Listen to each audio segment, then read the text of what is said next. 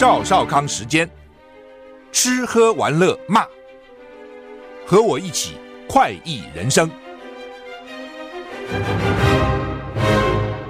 我是赵少康，欢迎来到赵少康时间的现场。天气，今天五月十七号，环境偏南风。那各地晚上大概二十到二十四度，白天热，西半部三十到三十四度，东半部二十八到二十九度啊。台东一些地区，这个重谷地区啦，还有中南部的山区可能更热啊。气象局针对台南及高雄局部地区发布黄色灯号，温度可能到达三十六度以上啊。彭启明是提醒大家说，今天会很热哈，很有夏天的感觉哈。中午前后要小心防暑。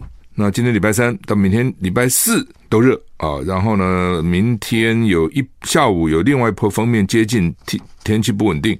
礼拜五、礼拜六啊，都是这种梅雨的形态哈啊。另外呢，吴德荣的专栏是说天气闷热，东南部有焚风发生的几率啊，大气不稳定啊。礼拜六、礼拜天锋面东移啊，不过还是不稳定啊。下礼拜一梅雨季第四波来了啊。那它反正梅雨就是一波一波的了哈。下礼拜二锋面影响各地降雨几率提高哈，希望下在中南部哈。环保署的空气品质预报说，今天清晨到上午环境风场是东南风，西半部风速弱，水平扩散及垂直扩散都不好，所以容易累积污染物。午后受光化学作用的影响，臭氧浓度上升。傍晚转为偏南风，南部位于迎风面，空气就会比较好，北部在下风就不好哈。所以你看，一天有这样的变化哈。所以云嘉南今天清晨到上午呢，可能是有些地方是橘色提醒是不好的哈。新竹苗栗橘色提醒不好，北部中部空气是红色警示的更不好哈。所以今天我看空气不好，少在外面活动啊，少在外面运动，统统不要管了这些事情哈。关起门来在室内吧哈。好，那么美国国防部长奥斯汀说，很快会给台湾额外的重大金援，因为总统要动用美国总统了啊，拨款权。美国国防部长奥斯汀今天指出呢，美国将很快动用总统提拨授权，提供台湾额外重大军事援助哈。那有消息指出了，美国总统拜登想要比照援助乌克兰模式，由总统拨款权供应台湾价值五亿美元的。武器啊，那国防部长奥斯汀昨天在联邦参议院拨款委员会上宣布，美国很快就会运送额外的重大安全援助给台湾。中国大陆国防部回应，大陆很不满，要向美国提出严正交涉啊。奥斯汀在参议院表示，美国将很快动用总总统提拨的这个授权给台湾。重大的军事援助，哈，这是美国去年国会的要求啊。那奥斯汀在国会说明美国对中国大陆战略竞争的听证会上提到相关的进度。奥斯汀对国会议员说：“啊，呃，总统很快就会提供了啊，向台湾提供多达十亿美元的武器援助，哈，这是二零二三年预算的一部分，哈，呃，最多十十亿的哈，他最近还要提五亿，哈。”拜登打算比照对乌克兰军援的紧急授权，运送大概五亿美金的武器给台湾啊，什么武器现在不知道哈。呃，他说啊，他们这个要尽力，美国要尽力维持台海的和平稳定啊，没有说明具体金额，也没有说明时间表。那报道说，这是美国第一次对台湾安全援助动用这项总统的拨款权啊，总统有一定的权利了哈。大陆说不要开历史倒车哈。大陆强烈不满。中国大陆国防部发言人谭克非表示，一段时间以来呢，美方不断加强跟民进党当局军事勾连，提升双方军事联系，升级实质关系，动摇中美关系的根基，破坏台海和平稳定，这是非常错误、非常危险的举动。他的发言人说：“啊，谭克非说，陆方强烈不满，告诉你我非常不满，而且我坚决反对，并向美方提出严正交涉。”台湾问题是中国核心利益，是中美关系第一条不可逾越的红线。断交、废约、撤军三原则是中美建交的前提条件，绝对不容开历史的倒车哈。这个是没办法哈，就是说当时呢，这个美国美国需要中国啊，那时候要去扯这个俄罗斯的苏联的后腿哈，所以就跟台湾断交啊。当时的确啊，断交的条件是断交、废约，中美共同防御条约啊，什么这些都废了。撤军，那撤军也是撤了啊。不过呢，就是武器还在卖啊。这有一点像啊，一个男的要跟一个女的结婚了，答应我要给你这个，给你婚后给这个，给这个，给这个。结了婚以后呢，呃，开发发觉发觉慢慢都不给了哈，有点这种味道。是老公很生气，说你当时跟我建交，跟我讲的是这样啊，断交废约撤军呢，怎么你现在呢就反悔了，而且偷偷还跟台湾这个搞在一起哈？那这没有办法啊，那这个东西。你那要怎么样嘛？那现在问题是老公能怎样啊？他一定会去抗议的啊。那会怎样啊？大概也很难，也很难怎样哈。美众议院这个也很很重要哈。美众议院外交委员会通过挺台法案，指联大二七五八号决议不涉及台湾啊。今年的世界卫生大会五月二十一到五月三十这个周末呢，在日内瓦召开实体会议。台湾曾经在二零零九年到二零一六年以观察员的身份参加 WHA，就是马英九时代了。但自二零一七年起，世界卫生组织便以政治因素为由，不再邀请台湾。因为中国的压力，台湾已经连续六年没有受邀与会，今年也还没有收到邀请函。美国众议院外交委员会今天通过《台湾国际团结法案》，试图扭转台湾没有办法参加国际组织的现况。法案强调，联大二七五八号决议仅处理中国代表权的问题，不涉及台湾。众院外交委员会主席麦考尔批评中共对外错误宣称，联大第二七五八号决议禁止台湾在联合国拥有发言权，将台湾排除在外，伤害全球。在两党支持下，法案获得口头表决无异通过。接下来要送给众议院的院会审议，哈，就是现在委员会通过了，哈，两党的通过，共和民主党啊。联大二七五，什么叫联大二七五八号决议？在这这边是这样讲的哈，承认中华人民共和国政府是联合国内中国唯一合法代表。法案指出，二七五八号决议承认中华人民共和国是联合国政联合国。中国唯一合法代表，但并没有处理台湾跟台湾人民在联合国或任何相关组织的代表权问题，也没有在中华人民共和国跟台湾关系上采取立场，或包含任何关于台湾主权的声明。就是说，当时最早的时候，中华民国我们了哈，在联合国有中国代表权。然后呢，老共把我们赶走了以后呢，就联合国把我们赶走了，让老共中华人民共和国是唯一的合法代表。那他现在就说，这个二七五八号当时联合国决议呢，只说中华人民共和国取代了中华民国。成为中国在联合国的唯一代表，但是并没有说台湾怎样啊。这个这个事情其实一直有有人提出来有争议了，就台独方面会讲说，并没有排除我们了，对不对？是中华人民共和国代表中国，我也没有代表中国，我代表台湾呐。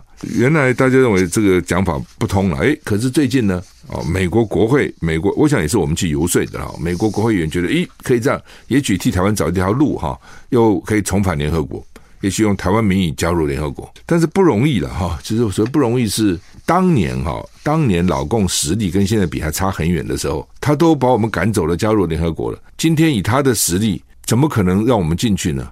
当然你喊喊是可以，谈谈可以，但是真的说因此就排除了联合国二七五八号的限制哦，说呢台湾是台湾，中国是中国。我看不容易啊，不容易，真的是很不容易。不过，当然这让台独支持者又兴奋起来，觉得诶，搞不好没有可以进入联合国了啊。拜登在 G7 峰会以后呢，会提早返回华盛顿，要协商那个美国的债债务上限了哈，避免违约哈。拜登要飞到飞到日本出席 G7 的峰会，不过呢，原定会后访问澳洲跟巴布亚纽几内亚的行程取消，他将提早回到华府。美国总统从来没去过巴布亚纽几内亚，只是现在因为担心老共的势力伸到那边去哈，所以他本来说要去。当时我看也是大概有史以来第一个美国总统要跑到巴布亚纽几纽几内亚，不过现在说又取消了哈，主要原因他的欠债的问题啊。呃，白宫发表声明说，拜登结束 G7 以后呢，礼拜天就会回美国跟国会领袖会面哈，确保在最后期限国会采取行动，然后就是提高他的债务上限啊，避免债务违约哈。拜登说，礼拜二长达一小时的会议富有成效，听起来对达成协议的前景感到乐观。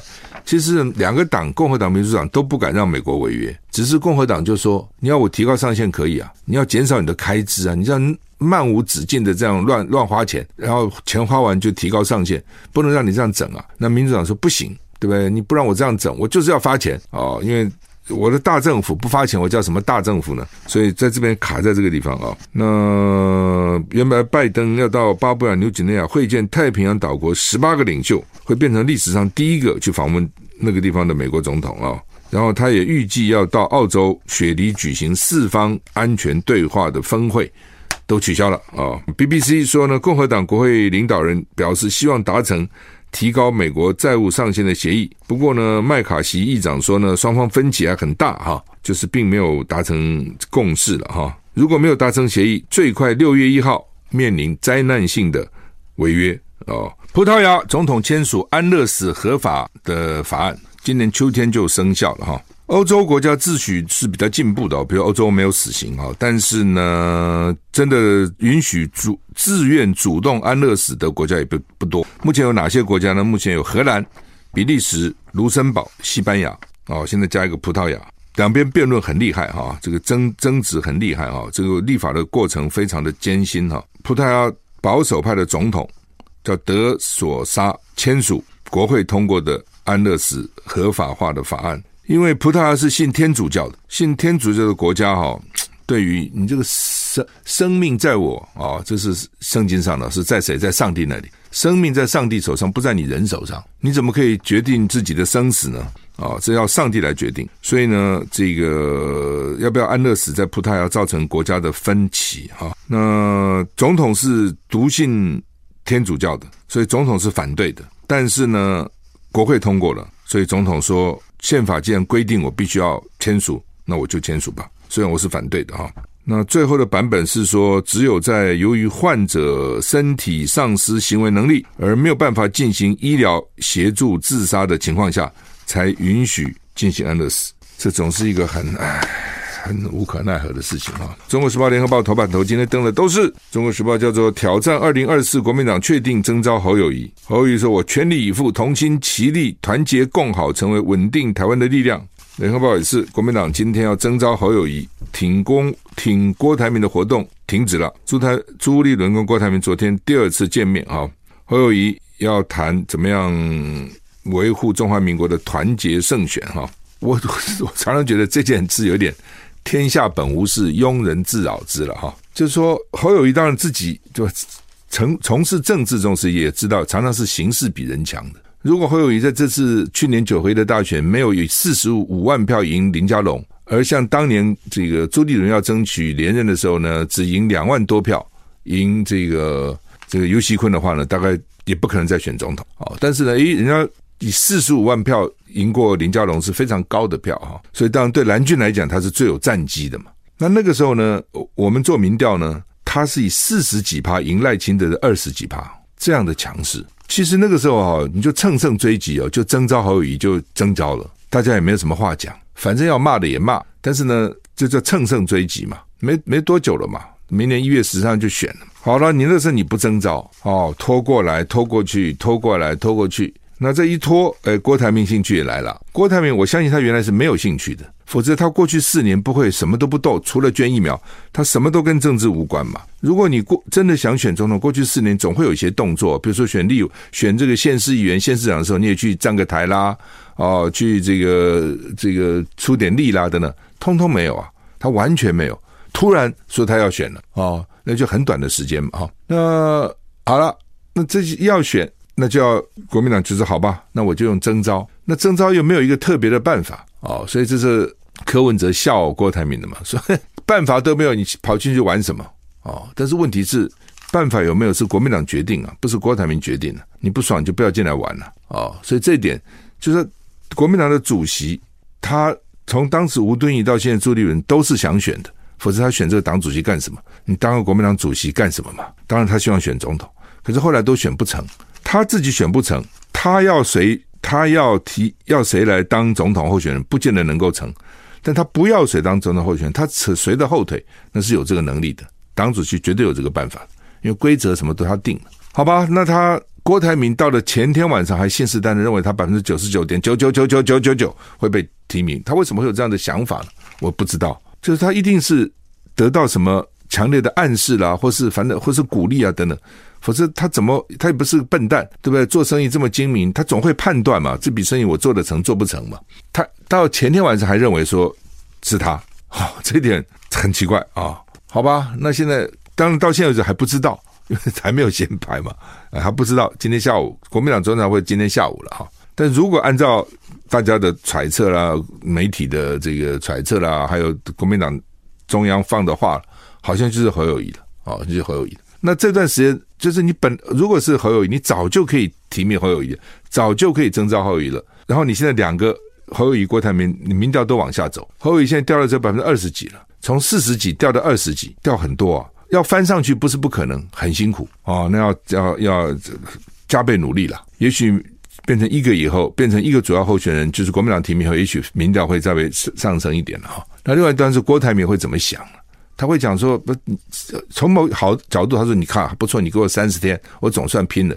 从坏的角度说，你是不是把我找我来开我玩笑，找我来作陪嘛？弄了个半天还是侯友谊，那你把我搞进来干什么呢？我不知道会怎么想，好吧，我们休息一下再回来。啊，难得啊，我们现在有赖声川导演在我们现场。这个声川兄你好，大家好，好久不见了，是好久不见，好开心看到你。是是是，谈谈近况，你通常都在哪里？哦，我到处跑哎，哦，呃呃，上海、北京、美国，美国时间也蛮多的，是。对，就做各种演出，是是。现在疫情那几年怎么办？就是哎呀，反正也是一样啊。疫情期间，我做我干了一件其实蛮特别的事情，就是我把十十二个剧本翻译成英文，然后出版了，在密西根大学出版社的三大册。哇，这个不 简单。我在说没有疫情，我还没办法做这件事情。是是是，疫情的话，字啊，这个然后这个就在台北，我就是躲在台北，然后这个事情就做完了。其实挺好的，不简单，这蛮好的哈。对，如果没有疫情，跑来跑去，反而不可能静下心来。就是。就是嗯，好，那么我们今天请赖声川导演来，主要谈这个表演工作坊马上要推出来的这个，其实不是新戏啊，对，那是大家听过了哈，一起看过，一起听过哈，嗯，这个叫做宝岛一村啊，嗯，那看这个赖导演还带了。宝岛一村的这个，这算是袋小小的袋，小书包，小书包啊，对对对，还有门牌啊，宝岛一村九十九号，九十九号 眷村啊，对对对对。那呃，所以刚刚我还请教过导演说，大概台湾多少人住过眷村呢？他说有两千多个眷村，两千多个眷村，大概有八十万人吧。我哇，那么多哈，不太不太确定。当时这个先蒋这蒋介石先从蒋公来台湾，对。号称说带了六十万人，是不是？呃，但是那一次的迁移应该是有牵涉到两百万人。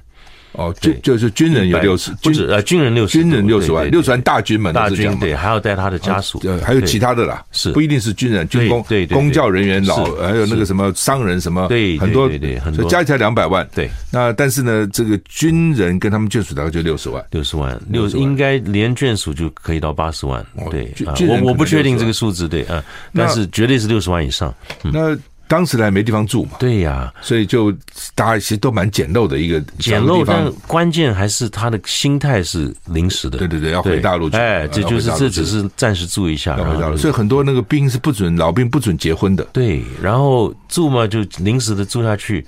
也一一年一年过去，也就临时就变永久了。对，临时就，哎呀，实在是哈，这个真的，这个也是人类，也是人类一个非常特别的故事，时代的悲剧啊。对，真的是。那个时候，我在我在立法院这个第一次当立委咨询于国华，那是行政院长啊啊，我就说当年啊，当兵这十八九岁这些少年啊，现在都垂垂老矣。要回大陆都不可能，对不对？这是时代的悲剧，真的，时代的悲剧不应该由人由他们这些老兵单独来承担。嗯，所以我就推动他要开放大陆探亲啊。哦，他说说我不能决定啊，我说那是蒋经国才能决定嘛。我就跟蒋经国报告啊。啊，后来蒋经国同意了，哦，所以才开放港澳观光。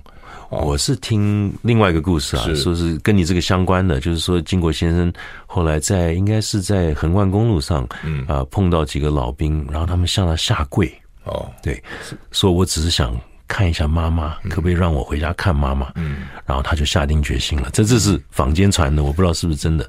不过他答应的时候，因为我讲这话，他已经在荣总住院啊，所以我想可能是有一个。很多的事件呐，一个人做一个决定，他不是一个事件嘛？是是，他可能已经知道了。对对对对。然后呢，他说在荣总住院，嗯，所以当时他如果没有决定开放，李登辉上来是不会开放啊，好又要拖下去了。哎，所以所以时代很多事情就是很难。那已经四十年了。是是是，那呃，所以后来就关于那个战士，当时不是老兵都有战士受田证嘛？是，我一直想，我说当时是这样，为什么战士受田就回大陆给你们看地嘛？啊，就是这些兵，你们回大陆不要不要担心。啊，政府会给你，国民党会给你一块地 去耕种，就有就有土是有财嘛。对对对，说 老兵都死了，你拿了个战时射电这样干嘛呢？我说换成钱吧，就是哦。后来他们说你怎么可以换成钱呢？我说那不是换成钱带到棺材里去啊？对啊。后来就还还要换政府编了一笔预算，把他们换了换了钱了哈。不错不错，不就基本上就是那是时代，时代造成这个悲剧怎么办呢？哈，特别我刚刚讲的就是很多讲。蒋介石是不准老兵结婚的，因为他觉得你结婚怎么办？你怎么回大陆呢？对对对，哦，所以很多到了老了还是孤苦伶仃住在荣家嘛，就变成这样。没错没错，有家的可能住在眷村，对，后来老了没家的就住在荣家啊，就变成这样啊。不过眷村后来慢慢改建，慢慢我在。我我在看你这个戏的介绍，我才讲说，现在还有没有现存的眷村？都没有了，基本上没有了，全部拆光了，都拆了，对对，都改建了，都改建。因为土地越来越贵嘛，是眷村那个时候可能在比较偏僻的地方，对。那现在后来发觉这地方都已经不是偏僻的，不得了了，对对对对对对对。你就像台北那个成功新村，那是啊，那是黄金，那很好的地方啊，嗯，很好的地方。那好，那我们回回头来看，这是二零。零八年，零八年的第一首演，对，但是一首演就引起蛮大的这个轰动哈。啊，当时对对，这个这个都还是我我觉得我我现在回想起来已经十五年了，我们连续演了十五年这个戏。演了多少场？哦，我们总共加起来已经大概四百多场了。在什么地方？各地各地各地到远到澳澳洲啊，到美国纽约、洛杉矶、旧金山。嗯。大陆，我们我们台北当然台湾全台湾在演，我们我们在高雄演，我还记得，你你知道我们这个戏演完会发包子，是就是每一个人一个包子，一个宝岛一村的包子。我们在高雄做过一次户外的啊，嗯，然后五万人来看。对，然后这这个是吓死两天，两天下来五万人，五万个包子是这个意思。怎么做？来得及做的包子？我跟你讲，那那一天全省的包子都过来了，大家 哎，北中南的包子都都都调过来，我们已经感觉到不行了，不行了。这个啊，那那我也可以跟大家报告，我们这个戏呢，在大陆三十多个城市演出过，三十多对，三十多。大陆人看了什么感觉？哎呀，我们都没有想到，我们第一次去演呢。在广州，然后大陆观众好安静。我说什么意思？他们是不喜欢还是？而且我觉得他们根本可能没兴趣对这样一个话题。演完了。起立鼓掌五分钟，啊，我真的太感动了。然后一路演，他们就说：“哎呀，我们真的不了，我们透过这个戏开始对台湾有更深的一种情感跟了解。”我说：“嗯，这个这个就值得演了。”我觉得我们两岸呢就是这样，缺少缺少这个沟通，缺少理解。那我们透过文化，我们能够一点点的力量能做什么，我们就尽量做吧。嗯，这很重要，这比什么飞弹啊、什么武器啊 有用的多。这沟真的沟通，人跟人之间的沟通，这已经不需要谈什么政治啊，什么都不用，就是讲人性。是是，对。宝岛一村，你是编剧跟导演？是，我是一兼两职，呃，不止两职，我看。呃，那王伟忠呃大量配合。是对，这真的我们会讲。我们刚刚没讲完哈，是讲了高雄、台中啊。那高雄是六月十号礼拜六晚上七点半，台中是六月十七号。嗯。礼拜六晚上七点半，高雄在卫武营，那个台中在国家大剧院，台北有三场啊。台北是六月二十三，礼拜五晚上七点半；六月二十四，礼拜六下午两点半；六月二十五，礼拜天下午两点半。三场在国家戏剧院，桃园还有一场，在展演中心展演厅啊，是七月一号礼拜六下午两点半啊。对，所以呃，在高雄、台中、台北、桃园啊四个地方演哈。那呃，刚才你也提到说王伟忠哈，王伟忠也算他算是。他算是这个整个整个事情，就是他的没有没有他就没有没有宝岛一村。OK，他一直他在嘉义眷村，我记得他是嘉义眷村。然后我们宝岛一村其实就是仿照他的以他那个对村为他的童年的故事。嗯，他的整个推动这整个戏啊，我觉得没他是没这个戏了。他这个过这个过程讲讲吧，他怎么推动？怎么这个过程太有趣了，因为我们是老朋友。他从那一夜我们说相声就开始看我们的戏，然后一直说啊，就是我们一直没有机会合作，嗯啊，因为他做他的电视嘛，嗯嗯，然后他就有一天就说：“哎，我们做个眷村的戏。”我说：“眷村怎么做戏啊？嗯啊，这个这么庞大的一个故事，我觉得不见得适合是舞台剧。”嗯，然后他就说：“来，我们喝个咖啡。”然后我们就，他就助理也带来了，他就开始讲故事，拍噼里啪啦噼里啪啦讲了 二十五家的一百多个故事，真的啊。然后我们都记录下来了，然后。我说伟忠啊，这个都故故事都精彩啊，精彩的故事不见得是精彩的戏，这是我的我一直的概念啊。是，然后你二你这么多个故事，你要拜托你去拍连续剧，好不好？我我真的是没有办法。在两个小时舞台剧演不可能嘛？两两个两个甚至三个小时舞台剧里面，你怎么做？他真的是锲而不舍，他就继续一直找我打电话说啊，你你在台北？我说对，哎。走走走，喝咖啡，然后又又讲一遍，真的锲而不舍啊！对，然后最后我说不行了，这个不可能了。他就说，他就讲一句话打动了我。我现在回想起来，这个应该是他的眷村个性，就是嗯，可以糊弄人的那种个性。他说，他说导演，这个电视是速食。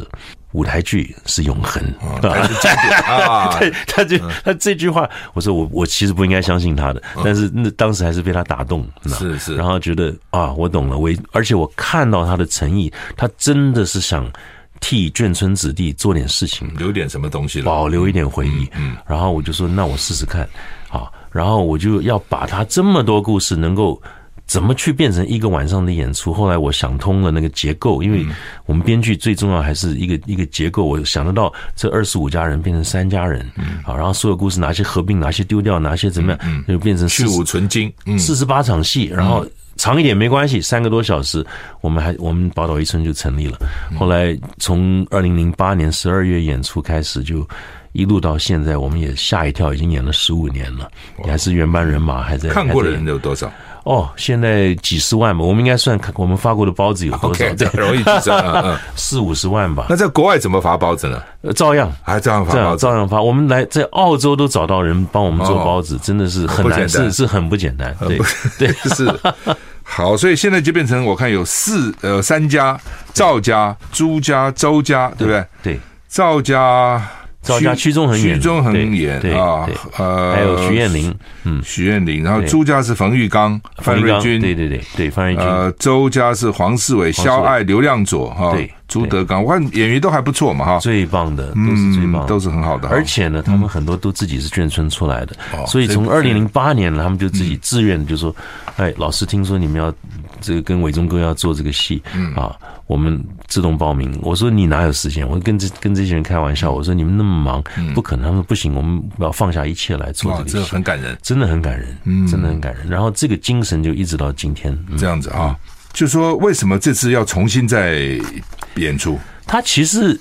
不算重新，他一直在演，然后疫情，一直巡回，一直巡回，然后碰到了疫情，我们就停了，停了，停了一下。其实他，他其实，在我们在台湾大概每两年会演一次啊。如果没有疫情，如果正常的话，嗯然后这个戏我们几乎每一年都可以去各地不同的地方巡演，嗯，啊，不管是戏剧节邀请，或者我们直直接在大陆做一个巡演，嗯，像我们这次完了以后，我们还要去北京、上海呢，对，所以这个呃。这个感觉就是，我觉得我们有一种怎么说，有一种自豪吧，啊，就是这个戏出去，我不不应该，我不应该这样讲，但是，但是我们真的能够代表台湾，然后这个剧组大家期待着要看，在大陆大陆的戏剧的观众都会说，哇，这个要他们要来了，这点很奇怪哈，因为我知道很多台湾不管电影啊、舞台剧都很想到大陆发展，因为它市场大嘛，啊，对，但是。成功的并不多哈，就为什么两边的口味啊，什么是不一样吗？口味不太一样，想的事情不太一样，嗯，对，就是思路不太一样。然后到底差别在哪里？嗯，我觉得很多，我觉得还是个表现方式，可能第一个啊，就是这个，但这个有差别都没有关系，都能调整的。嗯，我觉得都能调整。我只是觉得，可能我们某一些话题，像《暗恋桃花源》啊，其实。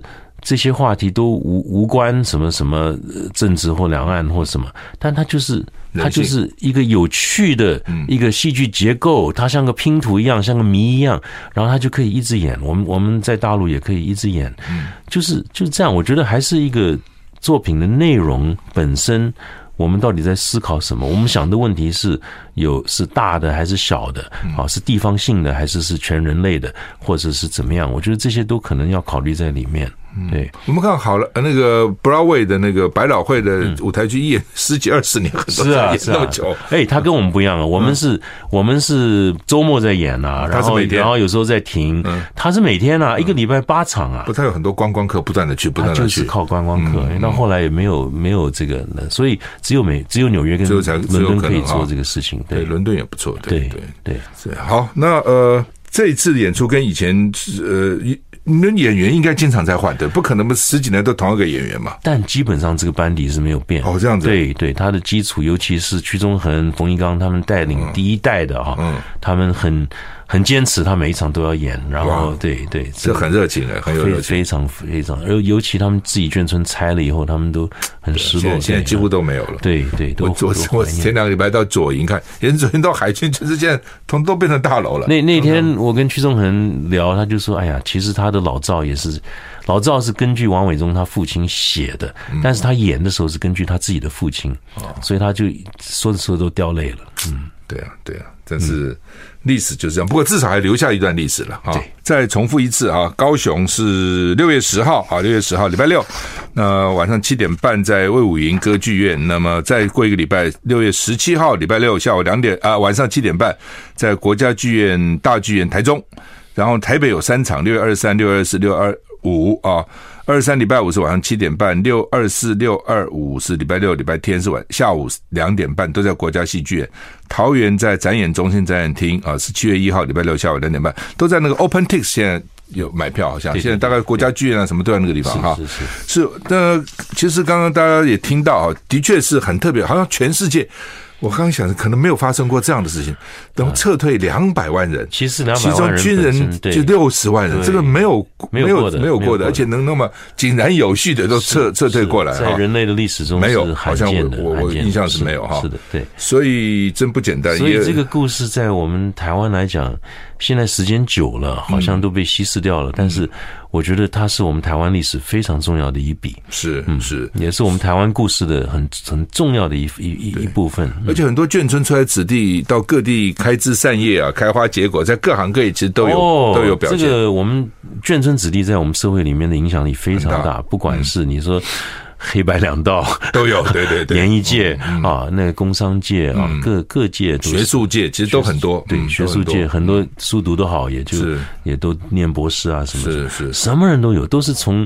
而且我觉得我自己觉得很感恩的，就是我们在做这个宝岛一村之前呢，我觉得我所认识的所有眷村的朋友们，都是我们从小眷村他就会稍微。比较低头一点，就是他他不太敢说他是眷村的的人，因为你说眷村就意味着呃别的不说，就是环境比较不好，比较穷啊，从小比较辛苦了。对，嗯，军人们那个时候。对，然后现在宝岛一村演出以后，我觉得大家有一种。代表他的东西，然后你现在都很很很很骄傲的，就是说我是眷村人啊，然后出现很多眷村的产品啊，是。啊，很多眷村菜，对 对对对对，以前哪敢卖眷村菜啊，对不对？现在排队 很热门啊，我在东风街有一家，我们是陆军，我们去看都满的，这样。对对对对对对，又好吃，然后我觉得这个就是我们戏剧的力量，有时候还是还是蛮大的，还是有时候能，虽然我们是小众啊，还是能够发挥一下，看的。也很多，也 不不不能比，不能跟其他的比，我们还是小众。嗯，那这个剧的特色，不要再讲一讲，让我们看过当然知道，不过看过可以重看嘛。有时候剧可以一而再，再而三。看梁山伯与祝英台的电影，有人看了几十次。对对对，其实我我不瞒不瞒观众那个听众朋友们，大家说我是。我因为我是导演，我要看过最多次。我数了一下，我大概看过两百次《宝岛一村》。对，但是我还是会感动。嗯，对，因为我觉得他最感人的地方在哪？他，我觉得我看这个好像是林青霞讲的。哎，对对，说看了又哭，哭了笑，笑又哭，哭了又笑，而且是瞬间，就是那个笑完马上哭。因为我因为是这样子，眷村的故事很多，眷村的文学也很多，都比较苦苦一点。那我是想要弄得比较。就是说我跟王伟忠，我们的个性都是比较开朗一点，开朗。然后我们就就做的就是，其实眷村有太多好玩的喜剧的东西，是。但是它的背景是这么的苦，是什么呢？就是一群人，他们想回家，嗯，然后他们回不了家，嗯，然后渐渐呢，他们第二代长大了，然后渐渐的这里就是家，他们要慢慢去接受说这块土地，原来这块土地就是家。所以到最后到第三幕的时候啊。当这些老兵开始的时候，你看到他们是年轻的。屈中恒他们是要从二十岁演到演到六十岁，好，然后呢，他回终于可以回到老家的时候呢，那种感觉就是，甚至黄世伟他的周宁回到上海，然后这这是非常非常感人的一个场面。四十年没有见，都没有消息的一一一群人回去了，然后他姐姐就说：“哎呀，你的房子现在都要回来了，赶快回来住吧，回来上海住吧。”他就一句轻轻的一句话，他说。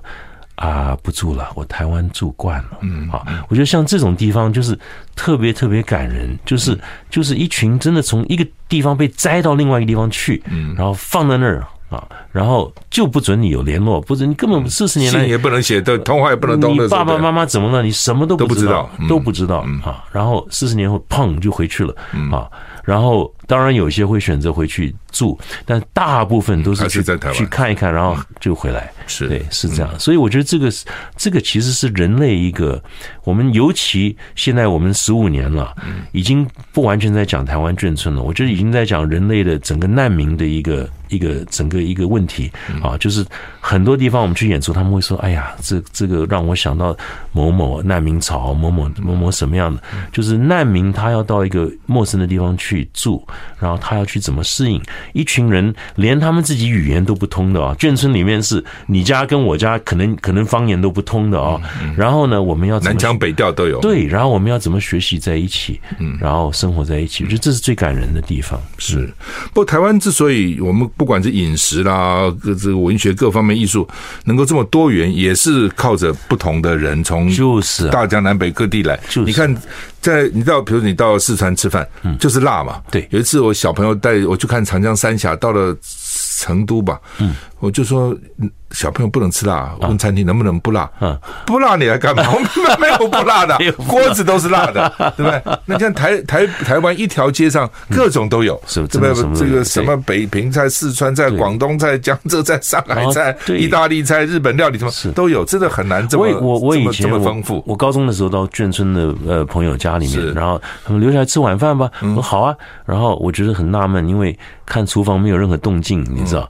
然后晚饭时间到了，我说奇怪。他们家不做饭，走，然后打开后门，然后说你要吃什么，然后就选择，哎，就是后门对后门，然后那然后我们吃饺子好不好？好，我们就到一一一就是斜对面一家，就然后就直接就坐下来，然后那家人呢瞪了一眼我的我的那个朋友，然后然后下就很顺的接了一拍，来来来，请坐，请坐，吃饺子，就是。就是这样，哪一家是什么都知道。对，然后朋友来了，坐下来就一句话都不讲，就说那就加菜就加上去，嗯，很顺的那种那种感情哦，嗯，我觉得我很难形容，我觉得那是那是，是。啊，那已经有一点就是都从大陆逃难来，有一点生死与共哦，相濡以沫的那种感觉在那个时候，但这也就是。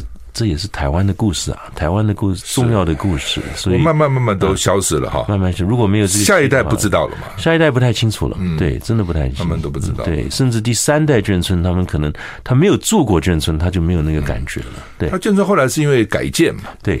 改建主要也该也该改了，对不对？啊？主要因为他要土地了啊啊！政府要我，因为我很清楚嘛，在台北市那个时候，我是在在当议员嘛。嗯嗯。那那个时候就说，呃，盖要盖国宅，没有土地。哦，那台北的眷村很多哎。对，只有眷村有土地。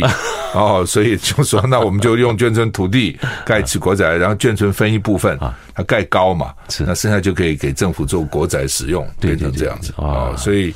慢慢慢，他们觉得哎，这做的不错，嗯，哦，然后慢慢，因为台北是土地贵嘛，对，慢慢慢慢，其他地方慢慢土地也涨起来了，全部全部就开始全台湾就就开始慢慢扩扩扩充扩充扩充这样子哈，也该改了，都都已经都是临时的，都老旧了，对对对对对，做个结论吧，这二十秒。啊，我觉得宝岛一村，我自己这辈子我做了那么多戏，我觉得它真的是特别中的特别啊，因为它是在讲我们自己的故事。是啊，我们很少人家说，哎呀，历史不应该是留到你艺术家身上去讲。然后我我，然后这个也有人反驳说，其实我们看我们的戏才真的懂历史。所以我觉得这个也是我们好。高雄、台中、台北、桃园六月十号开始到 Open 谢谢 OpenTix 买。